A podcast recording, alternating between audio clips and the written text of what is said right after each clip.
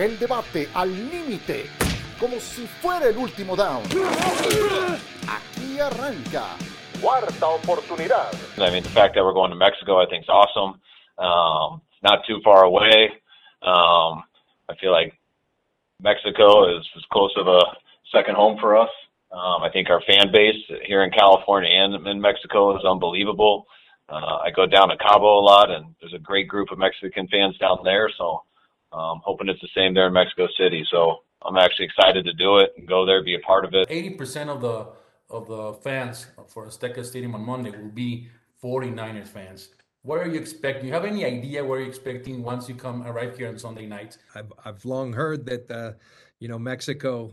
Uh, you know, I think the Niners have a very strong fan base there, and uh, I think uh, we have a lot of players and people in our organization just really excited. I, for one, never have been to Mexico City. I've heard great things about the city, and um, we're there to play a football game. Um, but you know, I heard Tom Brady coming out of Munich. I think there's a excitement when you when you're playing on an international stage.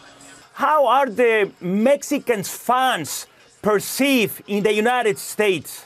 well, for 49er fans, that's the heart of the 49er fans are in Mexico. I know if I, I know if I went to Mexico and talked about my 49er days, there'd be a lot of people that would love to talk about the 49ers. The 49ers are big. We know the Cowboys are big in Mexico, but the 49ers are equally big in Mexico. Hola, ¿cómo están? Bienvenidos a Cuarta Oportunidad. Aquí estamos en nuestra entrega semanal. No es cualquier podcast, es la entrega anterior al largamente esperado Monday Night Football en el Estadio Azteca. Y no podía faltar Mr. Monday Night Football. John Sotcliffe, ¿cómo John? Hola, Ciro, Miguel, muy contentos. Eh, también muy agradecido a todos los compañeros de ESPN. Siempre he dicho que es un circo que va de ciudad en ciudad. Imagínense, seis camiones, doce choferes, manejaron 24 horas de Filadelfia a Texas, otras 24 horas a la Ciudad de México y acabando el partido del martes se tiene que ir a Indianápolis. Entonces, aplaudir el hecho de, de, de la manera de producir el Monday Night Football, viene a México y, y, simplemente quería agradecer a toda esa gente detrás de cámaras porque se dice fácil que el camión el martes estaba en Filadelfia y ahora está en Cuapa. sí, nada más hay que echarle, hay que echarle un ojo al mapa. O, o métanse a Google Maps. 4 mil, 4 mil 200 kilómetros. Qué bárbaro. No, no más para llegar, ¿eh? Qué bárbaro, sin parar. Espectacular. Miguel Pasquel, ¿cómo estás? ¿Cómo estás, Ciro? John, eh, pues encantado de estar aquí con ustedes. Tenemos un invitado especial que ahorita estarás presentando, Ciro. Y bueno, estamos ya pocos días de que empiece este Monday Night Football. ¿Hace cuánto tiempo llevamos esperando este partido? John, tú hace mucho lo anunciaste que ya venía este partido, sin embargo, llegó la pandemia, nos congeló todo, pero ahorita ya estamos cada vez más cerca. Y ojo, ¿no? Porque nos espera un gran programa el próximo lunes desde la cancha del Estadio Azteca. Le damos la bienvenida a Jesús Zárate. Él es la voz en español de los San Francisco 49ers. Primero que nada, Jesús, bienvenido a la Ciudad de México. ¿Cómo estás?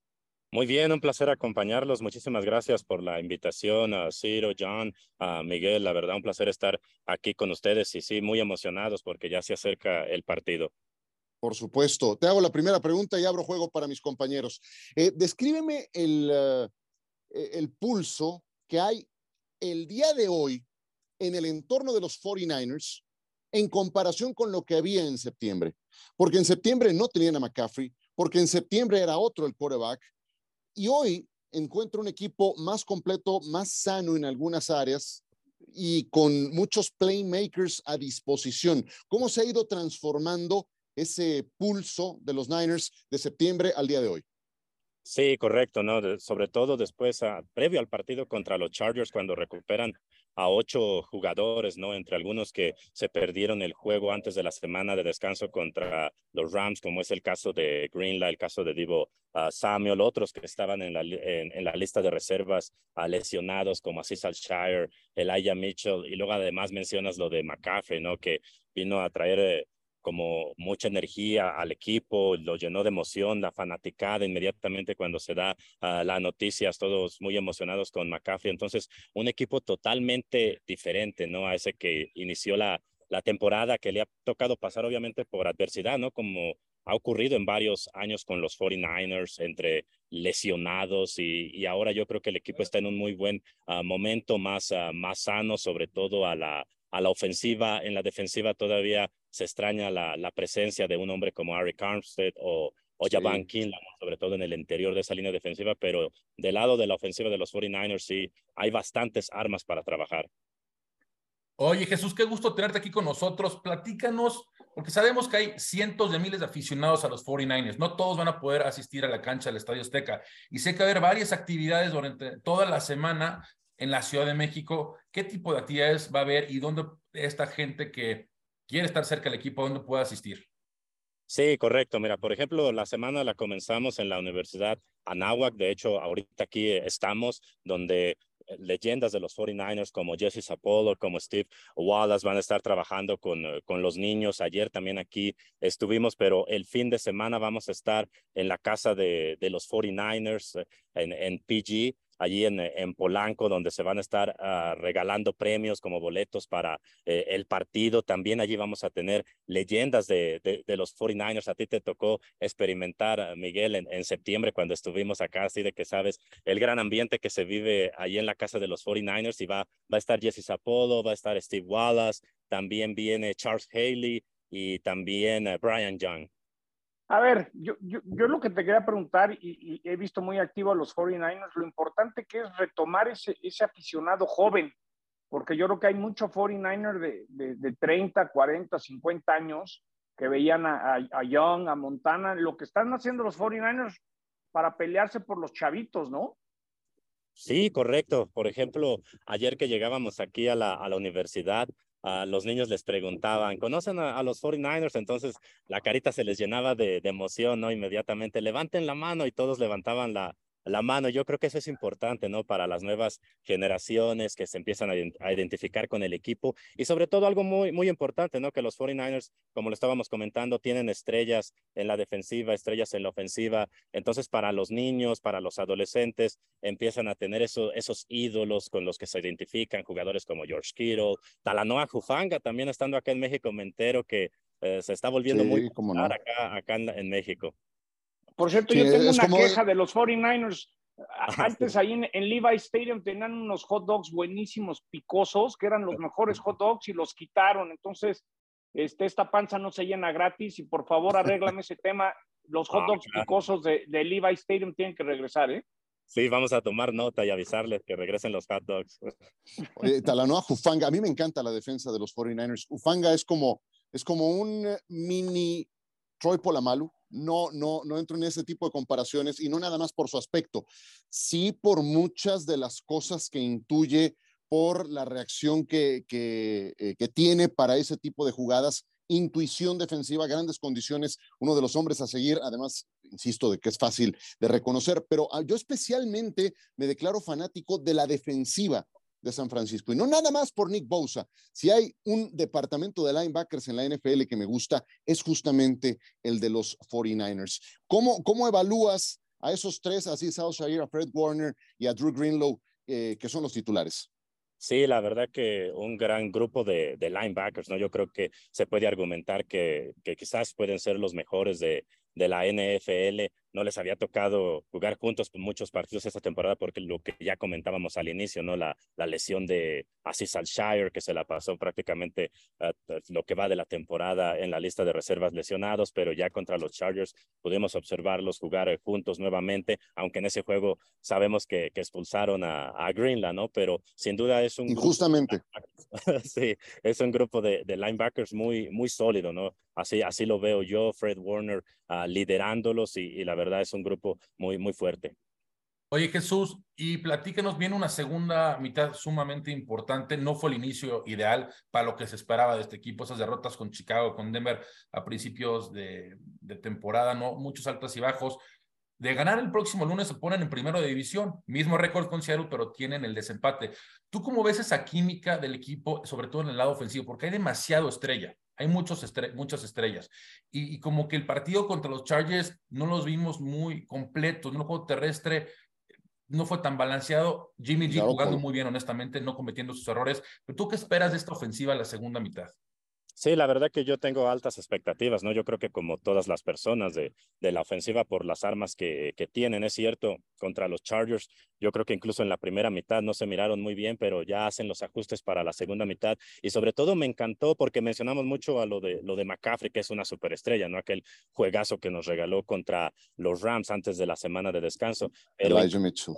Sí, incluso e, eso es lo que te iba a mencionar. Elijah Mitchell tuvo un gran partido contra uh, los Chargers, ¿no? Entonces eso le da mucho que pensar a las defensas rivales, porque además yo creo que en esta segunda mitad de, temporada eso debería de, de, abrir más espacios para, para Divo Samuel, ¿no? Porque puedes estar pensando en quién, en quién me enfoco, en cubrir a McCaffrey o en cubrir a, a Elijah Mitchell, pero que no se nos olvide lo que puede hacer también Divo Samuel.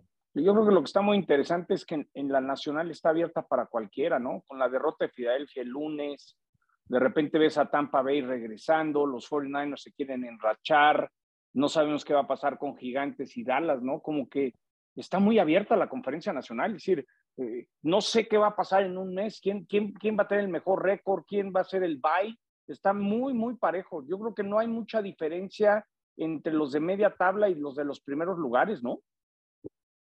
Sí, correcto, correcto. La, la verdad que ha habido eh, en la temporada equipos que han sorprendido, ¿no? Como mencionabas, a lo de, lo de Filadelfia, lo de los gigantes. Y sí, yo la veo también abierta la, la conferencia de, del NFC. Eh, equipos como, como San Francisco que tuvieron ese, ese arranque lento, pero aún están ahí en la, en la pelea, entonces va a ser muy interesante. Y sobre Minnesota es otro también, ¿no? ¿Quién sabe con Minnesota? Exacto, hay que darle mucho crédito también a Minnesota, esa victoria eh, en Buffalo yo creo que confirma que es un gran equipo, pero lo de San Francisco también hay que mencionar que van invictos en la, en la división y yo creo que eso va a ser fundamental. Ahorita tienen el, el desempate con, con Seattle, ¿no? Que va, va primero por ese partido que, que le ganaron en Levi's Stadium. Antes de cerrar esta plática, nos acompaña Jesús Zárate, que es la voz en español de los 49ers. Eh, los partidos de los Niners relatados desde los estadios en español los pueden escuchar en 49ers.com y también en la frecuencia de Radio Fórmula, que además es socio comercial de ESPN. Y nos da mucho gusto que a partir de esta campaña hayan tenido el acierto de traer las transmisiones de los 49ers. El partido contra Arizona, los juegos divisionales tienden a entregarte eh, de repente resultados inesperados, por lo bien que se conocen. Pero ¿qué tal se da ese macho para el equipo de San Francisco, Jesús? Sí, siempre enfrentar a Arizona, que a veces incluso recordarán ustedes el año pasado, ¿no? Cuando jugó Cole McCoy en lugar de Kyler Murray y que todo el mundo pensaba que iba a ganar eh, San Francisco muy, muy fácil. También, obviamente, San Francisco llegaba prácticamente sin, sin secundaria, ¿no? Muchos lastimados allí, pero recuerdo muy bien ese partido en Levi Stadium que Arizona nos hizo mucho daño con pases en corto, con, con Cole McCoy lanzando pases en cortos para sus uh, corredores. Entonces fue algo que le costó bastante a, a San Francisco, ¿no? Una buena estrategia que utilizaron ellos para evitar la fuerte presión con jugadores como Nick Bosa. Entonces, son partidos realmente difícil de, de, dar un pronóstico, ¿no? Porque como tú bien lo mencionas, Ciro, se conocen muy bien. Para este partido, obviamente, San Francisco sí se ve muy, muy sólido, ¿no? Más, más sano, sobre todo recuperando algunas uh, figuras, pero siempre son interesantes, ¿no? Por ese detalle que se conocen a la, a la perfección ambos equipos. Ocho puntos es favorito. Sí. sí ya para finalizar, Jesús, lo sabemos todas las actividades que están teniendo aquí eh, comerciales eh, los 49ers, pero el equipo en sí está entrenando en Colorado por la cuestión de la altura.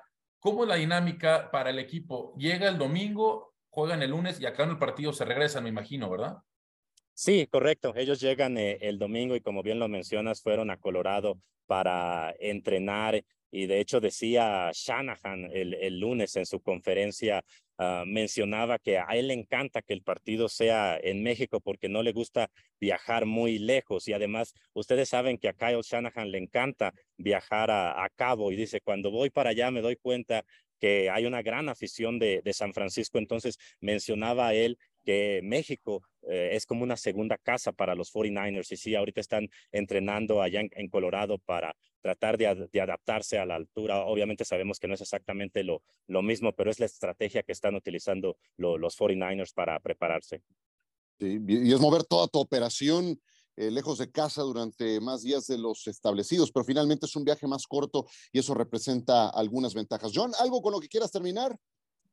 Eh, nada, que invitarlos a disfrutar este partido. Eh, aplaudo todo lo que han hecho los 49ers para retomar esa, esa, afición. Claro. Eh, creo que es muy importante. Nomás decirles que estén pendientes, en el estadio va a estar Troy Aikman, va a estar Steve Young, Larry Fitzgerald, Robert Griffin III, Alex Smith.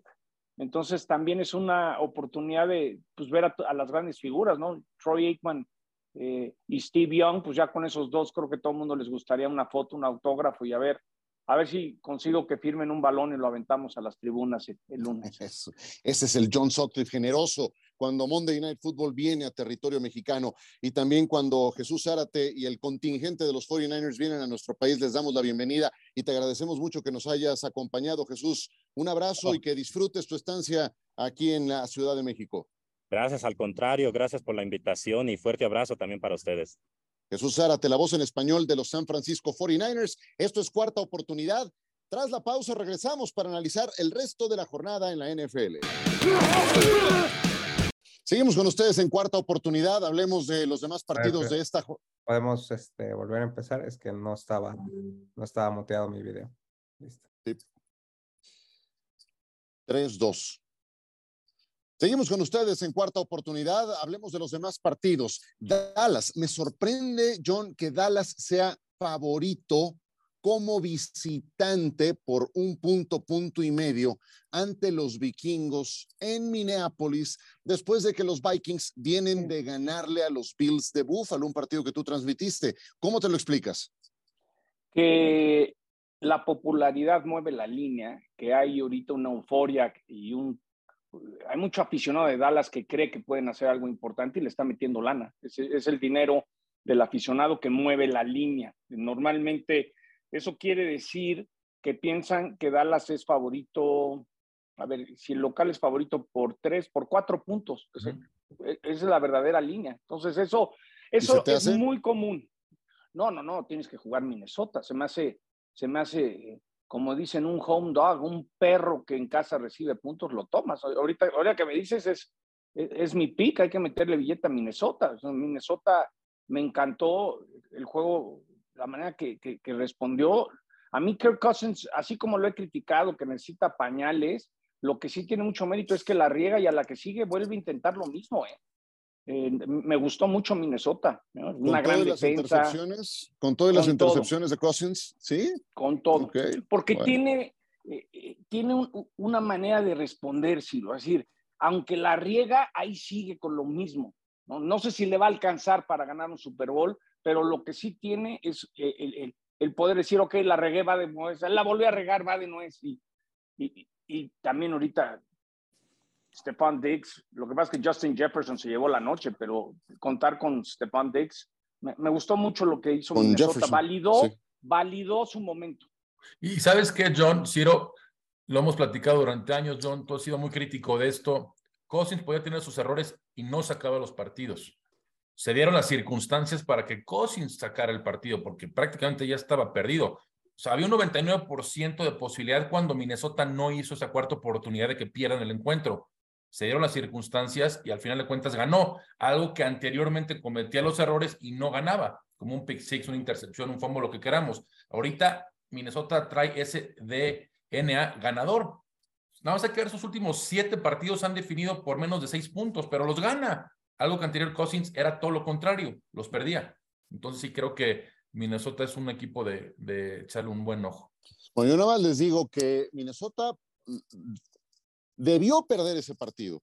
La jugada más elemental en el fútbol americano es el centro entregándole al mariscal de campo. Si Josh Allen ejecuta esa jugada como debe de ser, eh, Buffalo gana ese partido y hoy se le critica a Josh Allen por dos intercepciones que sufrió, que fueron las mismas que Kirk Cousins sufrió. Nada más sí creo que conviene matizar porque ni uno es tan malo ni el otro es tan bueno. Pero a ver, hablemos un poco de Dallas. Díganme un poco de los Cowboys. ¿Con qué se quedan de la derrota contra los eh, Packers en Lambeau Field? Se habla de que podría ya regresar en este partido Ezekiel Elliott. ¿Cómo ven? Yo creo que Dallas le faltó cerrar, ¿no? Sí, creo que McCarthy eh, siempre será criticado de, de, no poder terminar o con decisiones importantes. Yo creo que Dallas mostró, por más que Green Bay eh, tuvo el cierre y tiene su mérito. Dallas tenía que tener ese partido y no supo cerrar. otra vez McCarthy no sabe cerrar un partido. Y la defensiva, la defensiva dejó mucho que desear, sobre todo el último cuarto. Tienes una ventaja bastante amplia de 14 puntos. Corre el balón, corre el balón, quémate reloj, Tony. Este, este Pollard estaba, tiene una buena actuación. ¿Por qué no usas más? Y ahora sí que le dieron la oportunidad a Rodgers. Y ojo, que ese puede ser, no para la división, me queda claro que Green Bay no va a ganar la división, eso no hay duda, pero esto puede ser un brinco importante para que los Packers puedan aspirar a meterse a playoffs. Aunque el calendario no les ayude nada, les queda Tennessee, les queda Miami, les queda Filadelfia, les queda Minnesota, pero al final de cuentas tienen al dos veces MVP consecutivo y no me sorprendería nada que Green Bay se meta a playoffs. Bueno, eh, el enfoque era Dallas por ser el rival de Minnesota. Yo nada más diría de los Cowboys lo siguiente. Sí, se le critica a la defensa por haber dejado ir una ventaja de 28 a 14. ¿Cuántas jugadas ofensivas tuvo Dallas después de que construyeron esa ventaja de 14 puntos? Mínima. Apenas 14 jugadas, toda la ruta. Yo sé que se le carga la defensa, pero y la ofensiva no pudo poner también un poco de su parte. Ofensiva que comanda Dak Prescott, que sufrió también dos intercepciones que se tradujeron en puntos de Green Bay. Creo que también la crítica le alcanza a Dak Prescott. Veremos si logra rehacerse contra los Vikings.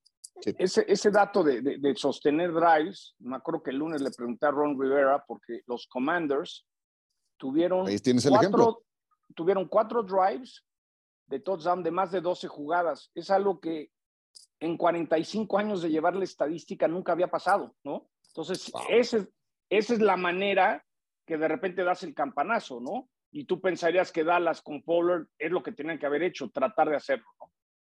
Muy bien. A ver, regresa de Sean Watson a los entrenamientos. ¿Qué es lo que cambia en los Browns eh, ahora que están ya tan condicionados, Miguel, para el resto de la temporada? Absolutamente nada, Ciro. La temporada está perdida para los Browns, eso no hay duda.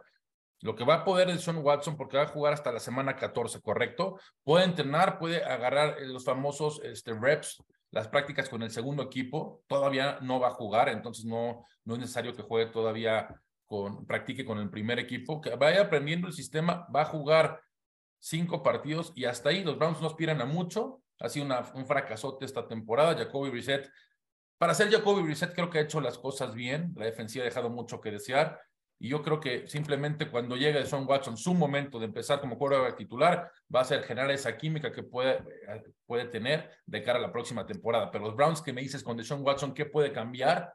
Nada, nada. Simplemente el aprender el, sistema ofensivo si es que no cambian de coaches y de cara a la próxima temporada. Ahí, ahí el punto es cuando ya pueda jugar eh, en la 13 cómo va a reaccionar la gente, cómo va a manejar su regreso los Browns. Eh, Jacoby Brissett es muy querido en el vestidor, es un líder en ese equipo. Ver, yo creo que hay muchas cosas eh, extra canchas que quiero ver si los Browns van a aguantar todas esas críticas. Yo tengo mucha curiosidad de cómo va a responder en general la afición a Deshaun Watson, ¿no? E, ese es para mí el punto clave para los Browns. y sobre todo, John, Ciro, de visita, de local, pues, probablemente contará con el apoyo pero no sé si se dieron cuenta cuando era la pretemporada que Deshaun Watson estuvo jugando, cuando fueron a Jacksonville, cómo le gritaba a la afición, los insultos que recibía por todas estas acusaciones que ha recibido a través de los años. Entonces, sí, ese va a ser un tema a seguir y a ver si no le afecta, ¿no? Pero yo sí creo que en lo deportivo no, no va a cambiar absolutamente nada. Los Browns no van a estar en playoffs, es simplemente entrar en química con tu ofensiva. Hasta ahí. Cleveland llega con tres ganados, seis perdidos a este juego contra los Bills de Buffalo. Em, veo, John, que el juego podría no jugarse en Buffalo por la nevada que se espera para el fin de semana. Escuchaba, es más de un metro de nevada lo que esperan para ese domingo. Y vaya, yo sé que se ha jugado el fútbol americano en esas condiciones, pero los argumentos que escuchaba tienen que ver con el hecho de que la gente que se encargaría de ir a hacer la adaptación, de limpiar el estadio, pues eh, lo, ocuparían para hacer esa labor en la eh, ciudad. Entonces, el juego podría no jugarse en eh, el Highmark Stadium, casa de los Bills. Sí, una emergencia en la zona que pues, tienes que ir a, asegurarte que la gente esté bien en sus casas antes de un partido. Justo que lo comentaba el domingo con Miguel que transmití el juego de, de los Bills, ese estadio, imagínense que le falta un, un, un piso, ¿no? Si no es de esos estadios enormes. Entonces, eso provoca que el, viento le pega el triple a la cancha porque no hay esas, esas eh, gradas que lo, lo, lo paras. El, año, el año pasado hice un juego, ¿se acuerdan el de 3 a 0, 6 a 0 de Patriotas y Bills? Sí, cómo no. el lunes por la noche. Como a las tres y media estamos haciendo un enlace en el Sport Center y de repente dije, güey, va a salir volando mi camarógrafo con su cámara. Le dije, ¿puedes? ¿Puedes? Y, tuvieron que venir a ayudarlo porque estuvo a punto de salir volando él con la cámara. Yo, yo estaba atacado de la risa porque, porque decías, ¿qué es esto? Va a salir volando. Entonces, sí creo que ese estadio tiene circunstancias diferentes que, que, que por eso de repente un gol de campo pareciera que Ciro Procuna salió a jugar golf en Morelos y se apuntó un árbol y le pegó al otro árbol, ¿no? Se, se tienen que apuntar un lado y sale para el otro lado. Entonces, sí. E, e, es único ese lugar por lo mismo que es como medio antiguito, ¿no?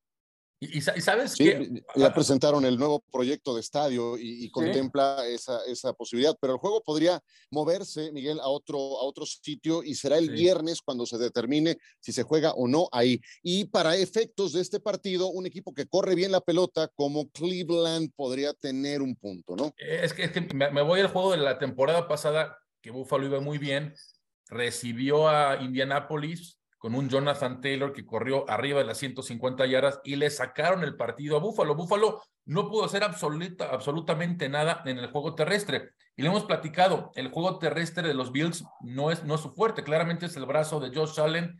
Y si con Nick Chubb le hace el balón arriba de 30 veces, ojo, los Bills, hace par de semanas platicamos el equipo a vencer, directamente ya los veíamos en Arizona y después de estas derrotas consecutivas, entrar a este partido con el frío encima y donde no pueden establecer el juego terrestre desde temprano, creo que Cleveland les podrá dar un, un susto, pero primero hay que tener en mente si se va a jugar en Buffalo y si sí, pues a ver qué, qué ofensiva presenta ese equipo. Los últimos dos domingos hecho a Buffalo y, y el hecho de que Josh Allen ha lanzado dos intercepciones consecutivas en la zona roja, lo único que creo que tiene que estar más consciente Josh Allen, así como Andy Reid suelta a Mahomes, pero también le dice, oye, en la zona roja no empieces a, hacer magia. Creo que Josh Allen tiene que tener más tranquilidad y en la zona roja no se la puede rifar como se la ha estado rifando, porque sí ha cometido errores que no son de Josh Allen y creo que alguien le tiene que decir, take it easy, brother, te dejo hacer lo que quieras, pero en zona roja, piénsala dos veces, ¿no? Brian Dable seguramente era quien lo hacía en el pasado y Brian Dable no está más en el equipo. Yo solamente apuntaría esto, eh, en los últimos, desde la semana 6, los Bills no logran una serie ofensiva de touchdown en la segunda mitad. Por la Pónganse a pensar en eso. Pero muy soberbio. a pensar en eso. Es un eh, equipo muy soberbio. permíteme un momento. Solamente, no nada más eh, está esa parte de la que habla John de, de creer demasiado en sus condiciones, Ojo con lo que le pasó a Brett Favre, que se, retiró como líder en intercepciones también por confiar demasiado en sus condiciones. Bueno, tiene que atemperarlo Josh Allen, aunque también es, es, parte del show. Pero hombre, ¿cómo me explican que no haya logrado touchdown en las segundas mitades desde el partido contra Kansas City? Adelante, Miguel. No, eh, platicamos el lunes en el show de NFL Live lo soberbio que está esa ofensiva. Y, me, ¿Y por qué me refiero con esto? Era segunda y dos adentro de la yarda 15 y mandaron tres pases consecutivos. Devin Singletary estamos viendo por medida 3.8, 4 yardas por, por, eh, por acarreo. Dásela y te va a conseguir uno, te va a conseguir dos y consigues el primer 10 y vuelves a la dar o haces un rollout con Josh Allen, pero no mandes tres pases consecutivos. Es, es un equipo que yo muy soberbio y creo que sí fue un cubetazo de agua fría lo que les pasó el domingo para bajarle, poner los pies en la tierra, donde estamos. Hoy son el número 6 de la conferencia americana Así que sí creo que les va a caer bien. Y si vamos a ver algo similar, créanme que no vamos a ver tres jugadas consecutivas de pase en segunda y dos. Bueno, tenemos dos cosas antes de cerrar. Miguel, prepara tu apuesta. John, quiero escuchar tu opinión de las palabras de Derek Carr al final del partido de los Raiders. Los Raiders son impresentables en esta campaña. ¿Caben para la próxima temporada Josh McDaniels y Derek Carr? Yo creo que sí, sí caben, porque ¿de dónde vas a...? Yo creo que sí. No, no, ¿No crees que hay división ahí? Eh, lo que pasa es que, hijo. ¿Lo escuchaste a punto de quebrarse? Sí, sí, mira, me ha tocado estar en junta de producción con él y es muy, es muy religioso, es muy que, que, siente, muy pasional. Eh, es una lástima. Eh, yo no creo que Mark Davis va a hacer algo. Este, ¿Qué hace Ciro? ¿Dónde consigues? ¿Vas a un pick? No, no, estoy, de acuerdo. Bueno, hay, hay, buenas elecciones colegiales para el próximo año y los Raiders van a reclutar alto, pero por lo que dijo Card, sí aparece, aparentemente hay, hay división interna en el equipo de los Raiders y las cosas no funcionan. Apuestas, venga Miguel, ¿cuál es la tuya? Me gusta Green Bay hoy con tres puntos contra Tennessee en casa. Bueno, dame una para el domingo porque esta va, se va a esfumar pronto. Fíjate que me gusta mucho lo que estamos viendo del equipo de Dallas. No me gustó lo que vimos en la segunda mitad, pero sí creo que van a cubrir contra los Vikings. Es, es una, apuesta, una línea muy extraña en lo que platicamos. Entonces me quedo con los Dallas Cowboys de visita en Minnesota. ¿Cuál es tu apuesta, John? Hay una que me encanta, un equipo 3 y 6 que visita un equipo 7 y 2 y el local da solamente 3 puntos. Eh, me llamó la atención, Gigantes con Detroit, solamente 3 puntos. yo creo que Gigantes está en la conversación para pelearle a Filadelfia a la división o, meterse a los playoffs. Ahora sí que es como de prender sirenas y de cinco estrellas. Me encanta Gigantes menos tres. Voy a tomar nota de esa, de esa recomendación. Yo voy con los Chargers, más seis y medio recibiendo a Kansas City. Em, los Chargers espero que recuperen al menos a uno de sus receptores abiertos, a Mike Williams o a Keenan Allen, y jugar en casa partido divisional. Y si me das seis puntos y medio, con todo y que Kansas City es mi pick para el Super Bowl desde el principio de la campaña, eh, podría, podría considerar esa posibilidad de ir con los Chargers. Muy bien, señores, pues eh, nos vemos el lunes en el Estadio Azteca. Muchas gracias, John. Nos vemos el lunes, va a ser un día muy especial, eh, el regreso de la NPL y disfrútenlo porque no va a haber NFL en el 2023 por las remodelaciones y todo, entonces este, pues hay que aprovecharlo al triple. Miguel, muchas gracias. Gracias, Ciro. John, fuerte abrazo ya esperando que llegue el lunes para estar en ese programa que va a durar NFL Live, John. Ciro, cuatro horas, de tres a siete estaremos ahí desde la cancha del Estadio Azteca. John nos lleva a su atmósfera de Monday Night Football. Ahí estaremos, Estadio Azteca, próximo lunes. Gracias. El debate al límite como si fuera el último down. Gracias por escuchar. Cuarta oportunidad.